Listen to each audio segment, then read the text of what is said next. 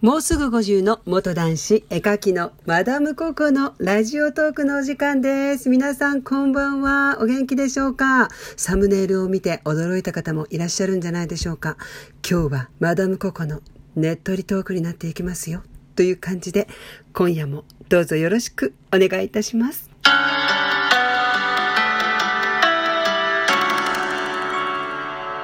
タイトルとかサムネイルにあなたの不満買いますみたいなことを書いてるんですけれども、私が買うんじゃなくて、今日はちょっとしたアプリをご紹介しようと思います。今、巷で話題になっているそうなんです。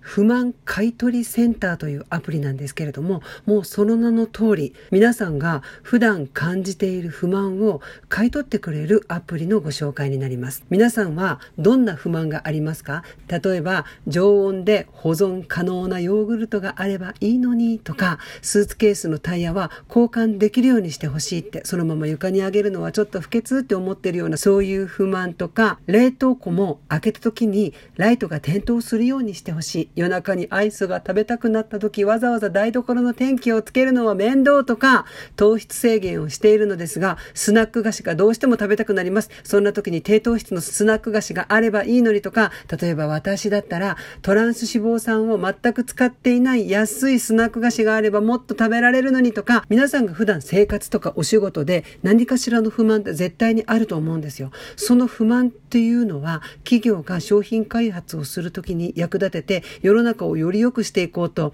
消費者も企業もこの買取センターもウィンウィンになるんじゃないかなというようなそういうサービスなんですね。厳密に言うとお金で買うというよりも商品券とか何かしらで買ってくれるみたいなんですね。皆さんの生活をより良いものにしていくために皆さんの不満をこのアプリが買い取ってくれて企業や自治体に新しい商品開発とか改善活動にその案が使われていくと。私たちが普段生きてて何かしら不満を持っててももそれが企業とか自治体に降りるということってそうそうないことじゃないですか。それを実現させようというのが今回ご紹介の不満買取センターです。今回のラジオトークちょっと何かなって思った方もいらっしゃると思うんですけれども、この不満買取センターを知ったので、一刻も早く皆さんにご紹介したいと思って、会員登録は無料になっておりまして、スタッフとか私が調べた結果では怪しいサイトでも何でもないということが分かったので、今こうしてご紹介してるんですけれども、ダウンロードはぜひ自己責任ででお願いします。それとこの不満買取センターのそっくりさんみたいな、ちょっとなりすましみたいなものもあるので、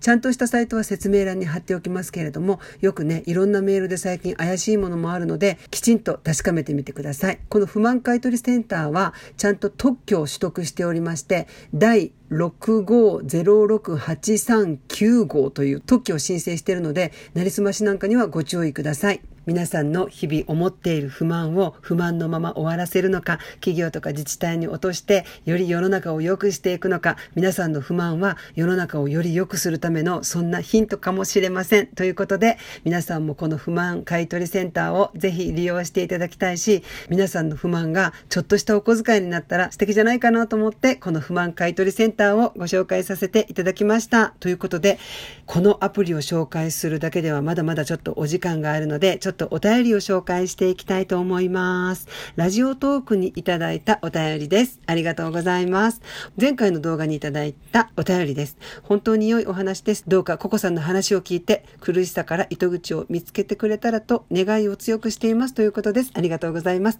確かに確かに生きているのは一定ではありませんね。どんなことでも一定ではないですね。夜明け前は漆黒の暗さですね。だからメンタルも何らかの技術、スキルで工夫することで何かと生きていける、何とか超えていけると自分に言い聞かせ、語りかけ、スキルを探して前へと乗り越えていってほしいです。たくさんの糸口になるかもしれないサイト紹介してくださりありがとうございます。というメッセージ、こちらこそありがとうございます。ココさんはやはりラジオトークでは、マダムココですの方が滑らかな響きです。ありがとうございます。シャープ、物にまつわる不思議な話にいただいたお便りです。なぜかどうしても私の手に届きたかったのかなと感じて、可愛い置物を買うことがあります。そんなことのあった後はとても自分が元気で、はつらつ明るくウキウキする心理状態になっています。不思議ですということです。そして、まだちょっとお時間があるんですけれども、そんな物にまつわる不思議な体験のラジオトークでお便りを募集したお便りに関して、こういうメッセージを LINE の方にいただきました。最近やたら靴が壊れます。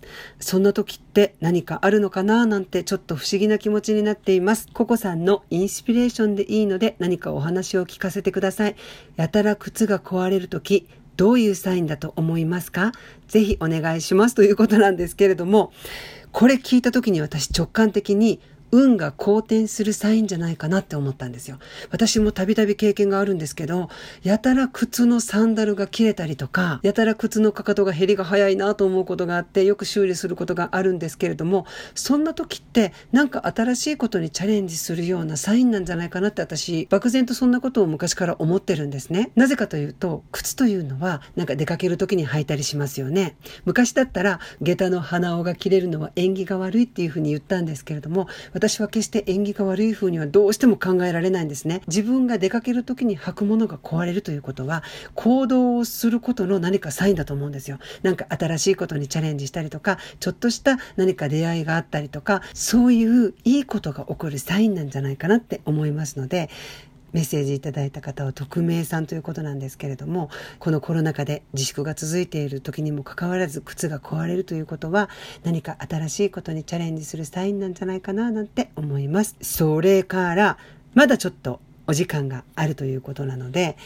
これもご紹介しましょうか。はい。これもちょっと関係ないメッセージかもしれないんですけれども、YouTube でニベアパックコラボレーションで検索してみてください。最近美容家の方と美容整体の方がコラボレーションでニビアパックをしています。こんなコロナの時期なのに、こういうコラボってどうなのかなって思います。デリカシーないのかなって思います。ココさんはどう思いますか？こういう意見もいただきました。これと似た意見でもう一ついただいたのが、このコロナ禍で旅行に出かける動画とか、外食に出かける動画を上げてる方がやたらいるんですけれども、どうも気になってしまっています。その方のチャンネル登録を解除した方がいいのでしょうか？どう思いますか？ということなんですけれども、もう今はね、何が正解で何が不正解かわからないですよね。何かのラジオでも私お話ししたことあると思うんですけれどもこんな時にねそういう人のいろいろなところを観察すればいいと思うんですよ。だからあなたがそれを見ててちょっと不愉快だなってこんな時に何やってるのかなと思うんだったらもう登録を解除してその方の動画を見なきゃいいだけの話だと思うんですね。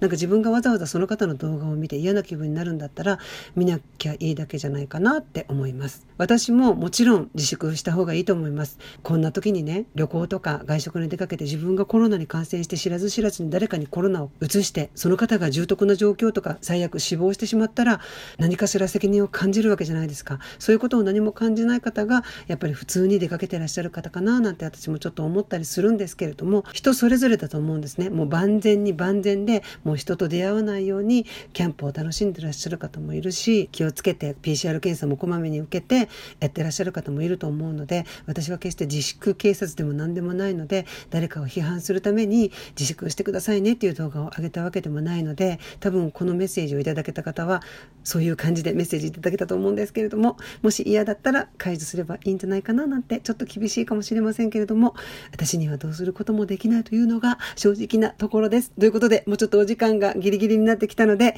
今日は不満買取センターのご紹介とお便りの紹介といただいたメッセージをご紹介しました。最後までお聴きいただいてありがとうございました。それではまた次のラジオトークでお会いします。おやすみなさーい。